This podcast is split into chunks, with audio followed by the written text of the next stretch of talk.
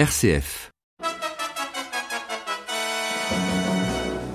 De tous les biens qui s'y bas l'on nous vante, savez-vous bien celui qui nous enchante C'est le bon vin qui nous met tous en train, c'est le bon vin qui nous met tous en train. Christophe, nous sommes sur le domaine des Allobroges. Exactement, donc c'est un espace d'expérimentation archéologique et de reconstitution historique qui présente notamment un vignoble que nous avons reconstitué en 2006, ouvert au public en 2008 et que nous vendangeons chaque année au cours des Vinalia. Ce qu'il faut savoir, c'est que le vin, à l'époque antique, déjà à Vienne, c'était quelque chose d'important. C'est vrai qu'on a des témoignages euh, qui euh, sont relativement anciens, dès l'époque de Tibère. Euh, On a un auteur qui s'appelle Cels qui commence donc à nous parler du vin produit sur le territoire à Lobroge.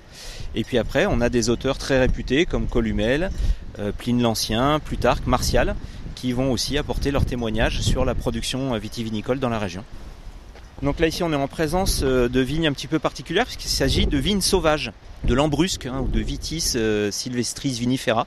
Donc c'est un petit peu l'ancêtre de tous les cépages. On a travaillé avec un ampélographe euh, de renommée qui s'appelle Thierry Lacombe et on a sélectionné avec lui une quinzaine de cépages anciens, attestés au moins depuis le Moyen Âge et qui peuvent être connus dès l'Antiquité. C'est un vignoble aussi, on essaye d'avoir un cahier des charges qui correspond plus ou moins à l'Antiquité, c'est-à-dire qu'il n'y a pas de produits euh, chimiques, de molécules de synthèse. hein, euh, C'est du bio. On essaie juste de lutter contre l'oïdium et le mildiou, qui n'existaient pas à l'époque romaine, des maladies euh, fongiques en fait. C'est vraiment l'utilisation du cuivre et du soufre que, que- que l'on va faire ici, simplement pour euh, lutter contre ces deux maladies. Le vin qui était produit dans cette région, il était exporté où et comment? Ça, on a des témoignages, notamment Martial, hein, qui, euh, qui nous dit qu'à Rome, là où il habite, eh bien, on boit du vin euh, envoyé par un, Viennois. Ça prouve que ce vin était, était réputé. Et en plus, c'est un vin qui était relativement cher, presque plus cher que tous les autres vins à son époque. Donc ça veut dire que c'est un vin qui a une belle notoriété dès euh, le début du 1er siècle après Jésus-Christ jusqu'à la fin du 2e après Jésus-Christ à peu près. Il partait par bateau? Alors certainement, on va imaginer qu'il était euh, conditionné peut-être euh, en tonneau ou en amphore, et qu'ensuite, eh bien, il suffisait d'utiliser le fleuve, hein, qui est le moyen de communication par excellence, et donc on pouvait facilement exporter ces vins jusqu'à jusqu'à Rome, sur les plus belles tables de l'Empire, de la capitale. Que Le vin, c'était un breuvage prisé des Gallo-Romains? Oui, alors le vin, il est prisé même dès l'époque des Gaulois, hein, en fait. hein. On a coutume de dire que c'est les marchands de vin euh, romains qui ont fait la conquête de la Gaule avant, César. Euh, voilà, pour, pour l'anecdote. Mais en tout cas, c'est vrai que très rapidement, les Gaulois consomment énormément de vin. Ils le boivent pur, au contraire des Grecs et des Romains qui le boivent coupé d'eau. C'est pour ça qu'ils passent pour des barbares, notamment. Avec euh, la colonisation du sud de la Gaule par les Romains, on va avoir en fait des vignobles qui vont se créer dans la province de Narbonnaise. Et là, une sorte de retour à l'envoyeur, puisque très rapidement, ces vignobles gaulois ou gallo-romains vont produire du vin qui va être consommé à Rome. C'est vrai qu'il y a 2000 ans, on avait des vignobles qui étaient très réputés. Aujourd'hui aussi, on s'inscrit dans une dynamique euh, à l'échelle de la vallée du Rhône, avec des vignobles prestigieux comme Côte-Rôtie, Condrieu. On a des traditions ici qui remontent à l'Antiquité. Euh, qui ont certainement évolué, qui ont changé, d'autres traditions sont arrivées, mais en tout cas, euh, voilà, c'est très intéressant de pouvoir quand même s'attacher à nos racines dans le passé par, euh, par les événements et les reconstitutions que nous proposons ici au musée. Être assoiffé d'eau, c'est triste mais faut bien dire que l'être de vin, c'est encore fois pire.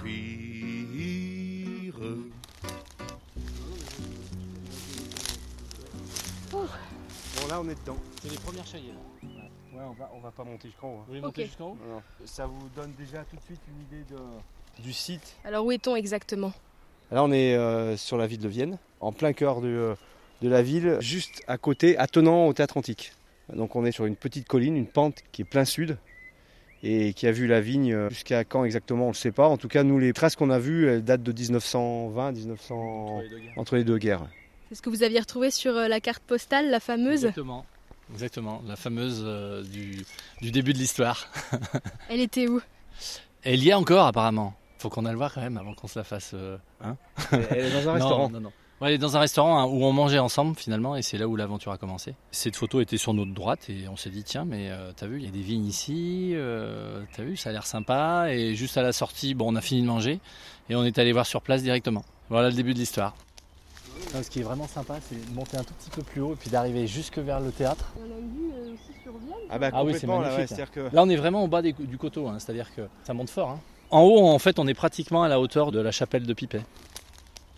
On ne connaît pas vraiment l'histoire du lieu. Nous, ce qu'on sait, c'est que ce coteau, il était planté euh, avant Phylloxéra, après Phylloxéra, donc euh, avant le 19e et euh, au début du 20e, qu'il a disparu euh, comme bon nombre de vignobles euh, quand euh, l'industrialisation est arrivée au bord du Rhône et qu'on on va remettre au goût du jour. Vous saviez quel vin on produisait? Oh, bah, C'était les vins, euh, ce qu'on appelait à l'époque les vins du, du Viennois, hein, avant que les appellations existent. La plupart des vins, c'était des vins à base de syrah. Donc la logique veut euh, exactement qu'on plante de la syrah. Et puis en tout cas, les, le terroir qu'on voit, vous voyez, ces, ces schistes, euh, justement, on se disait avec Pierre-Jean, ces schistes sont très très foncés en fait. Ils ressemblent énormément à ce qu'on retrouve euh, bah, sur les sur l'appellation d'en face, euh, notamment sur la partie brune de Côte-Rôtie. C'est vraiment très similaire. Et que la syrah qui peut s'y plaire. Donc là, il y a tout à défricher. hein. On voit qu'il y a beaucoup de broussailles, des fleurs. Cela dit, c'est très joli comme ça. C'est un caractère un peu sauvage. Les accès sont très très limités, donc il n'y a aucun engin bien entendu. Donc euh, on va monter progressivement comme les gens qui rentrent dans les jungles, à coup de machette, coupe-coupe, euh, se ferait un passage. On va découvrir au fur et à mesure euh, ce qu'il y a dessous, en l'occurrence des murs, quelquefois intacts, quelquefois écroulés. Ça nous constitue notre euh, plan de travail pour les prochains mois. Quand on voit des murs comme ça, qui sont juste à côté de nous, euh, vraiment à la verticale, hein, on se dit qu'on n'est pas au bout de nos surprises. Et ces murs sont là, ils existent depuis très longtemps et c'est la preuve que la culture était là. Du hein. coup, euh, une fois que ça sera tout planté, on pourra mettre côte à côte euh, la photo de la carte postale et la photo actuelle. Ah oui, puis. euh, C'est pour ça qu'on tient à la récupérer d'ailleurs. Oui, je pense que ça risque d'être même euh, une que- bonne source pour l'étiquette. Ouais. Ah, Ça va pas être bien difficile. Parce qu'il n'y a pas, il y a pas d'enjeu, euh, encore une fois, il n'y a pas d'enjeu économique autre que le fait de, de se faire plaisir et de remettre euh, au goût du jour euh, cet endroit qui est un peu exceptionnel. Il coule en mon cœur la chaude liqueur de la treille.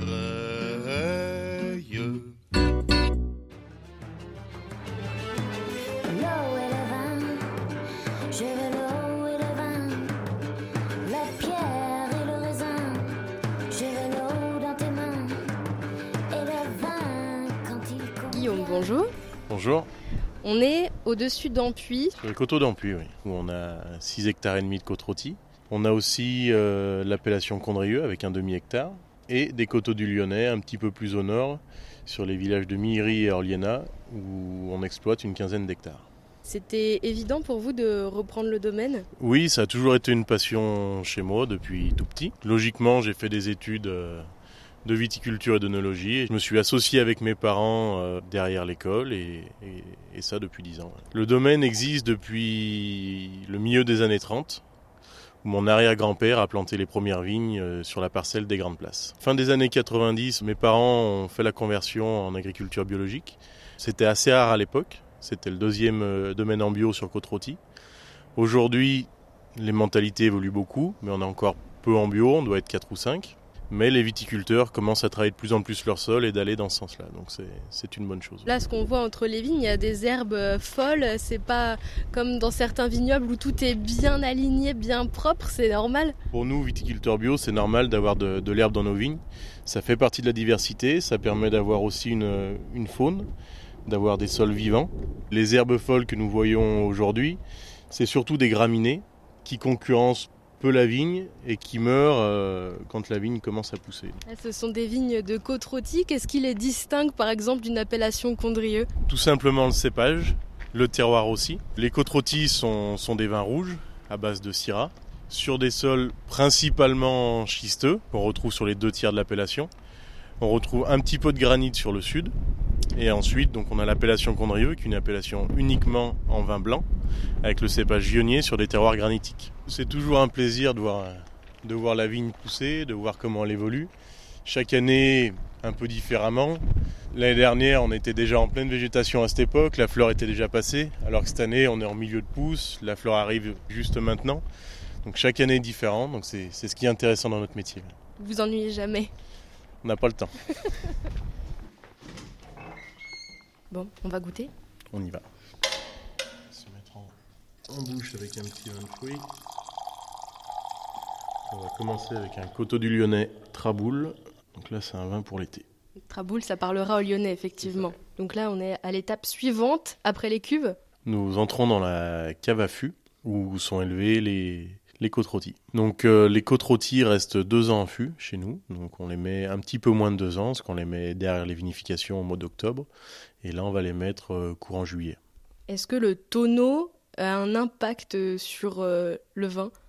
Suivant sa taille, premièrement. Donc là, ça sera uniquement des contenants en bois, mais qui vont boiser plus ou moins les vins. Chez nous, on a, on a choisi la, la pièce bourguignonne, donc 228 litres. Et ensuite, ça sort en bouteille? Et ensuite, donc, on va coller les vins, ou les filtrer, ou les deux, donc les stabiliser pour enlever les, les particules, pour avoir un vin euh, limpide et brillant. Et ensuite, on va y mettre en bouteille. Et après, ça s'achète et ça se boit. C'est ça. C'est l'essentiel. C'est l'essentiel.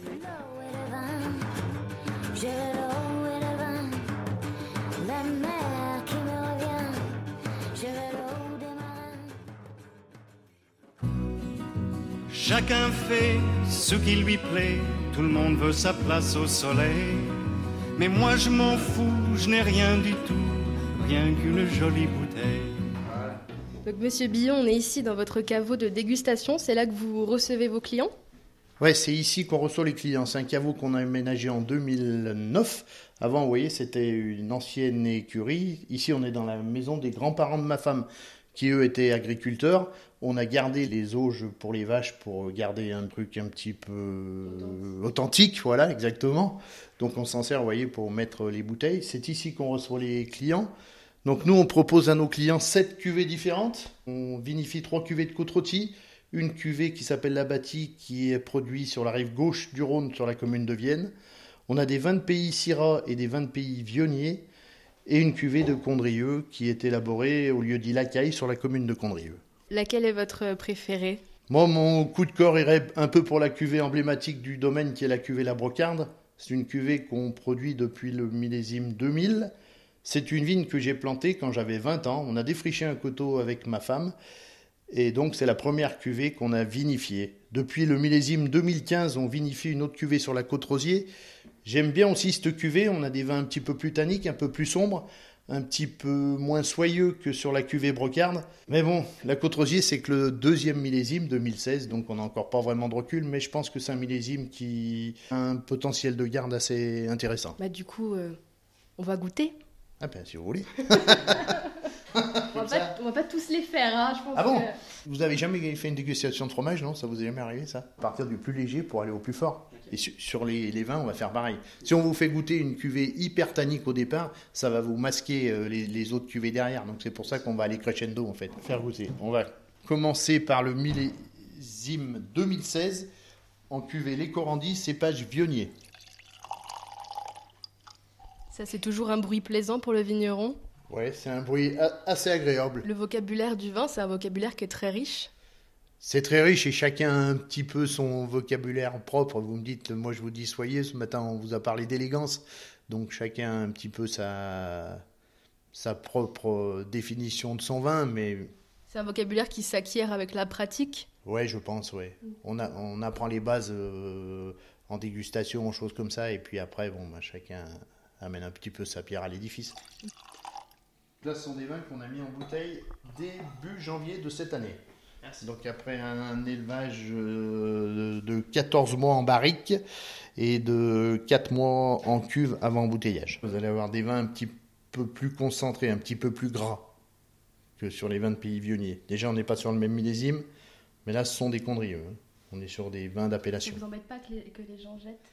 Non, pour une dégustation, il faut toujours qu'on mette un petit peu de vin pour exhaler les arômes dans la partie un peu la plus large du verre. C'est pour ça qu'on remplit toujours un petit peu plus. Mais bon, après, euh, la dégustation, hein, c'est pas une beuverie en fait. hein, c'est vraiment pour euh, se sentir euh, les arômes, euh, déguster quelque chose qui nous fait plaisir, euh, ainsi de suite. Jolie bouteille, sacrée bouteille, veux-tu me laisser tranquille? Je veux te quitter, je veux m'en aller, je veux recommencer ma vie.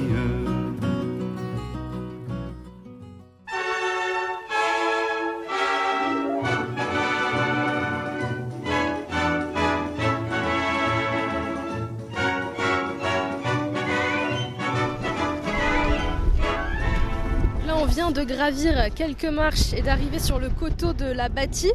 On est situé sous un château. Sous d'un château médiéval. C'était un château du XIIe siècle qui, je crois, a été brûlé sous Richelieu parce que, d'après ce que je crois savoir, les seigneurs du château euh, refusaient de payer euh, un impôt à Richelieu. Et comme le, le château de Crussol, le château de la Bâtie, plusieurs châteaux qui dominent le Rhône ont été brûlés à cette époque. Comment vous avez trouvé ce terrain Vraiment, euh, il faut être costaud pour monter ça à chaque fois. Alors ce terrain, euh, c'est un peu un concours de circonstances. Le propriétaire du sol euh, connaissait bien un de mes oncles et un jour il a dit à mon oncle, je sais que ton neveu fait de la vigne, euh, si ça l'intéresse, euh, qu'il vienne me voir et s'il veut, euh, je lui céderai la parcelle pour planter de la vigne. Donc on a planté la première partie de ce coteau en 2006 et on en a replanté une petite partie sur l'autre côté en 2013. On a eu il y a à peu près un mois de ça un vent euh, largement sensible au vent qu'on a aujourd'hui. Et vous voyez, ça a réussi à déraciner un chêne euh, qui était euh, planté au bord de la vigne. Ça a fait quelques éboulis aussi. C'est gênant qu'il y ait des pierres comme ça?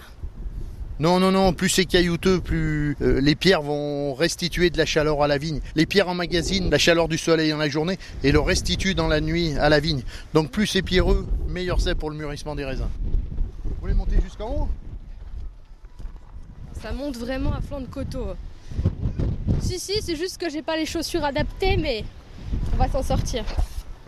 Pourquoi vous arrachez des feuilles à chaque fois C'est pas des feuilles que j'enlève, ce sont ce qu'on appelle des entrecœurs. Les entrecœurs, ce sont des, rameaux qui repoussent qui ne servent à rien du tout. La vigne, pour le moment, est nourrie par les, les feuilles du bas des raisins, qui sont les, les feuilles du bas du cep, qui sont les, les premières feuilles euh, qui, qui ont été euh, euh, fabriquées par euh, la vigne en poussant. Donc celles-ci, on va les laisser jusqu'au bout. Par contre, les entrecœurs, on peut les enlever. Qu'est-ce que vous ressentez quand vous êtes là et que vous voyez euh, vos vignes et ce magnifique paysage? Au début, j'étais un peu surpris de l'e- l'exposition. Là, je me rendais pas du. Les premières fois que je suis venu dans la parcelle, j'avais vraiment pas l'impression qu'on était exposé de cette façon-là. Après, on, on s'y habitue, c'est comme tout, hein. Mais bon, on a quand même euh, un magnifique paysage vu d'ici. On domine le musée gallo-romain, on domine la ville de Vienne, la cathédrale de Vienne qui est juste à notre gauche là. Vous êtes un peu le roi de Vienne ici. Ah non, quand même pas, je veux pas dire ça. Il y a, il y a plein de personnes qui m'en voudraient.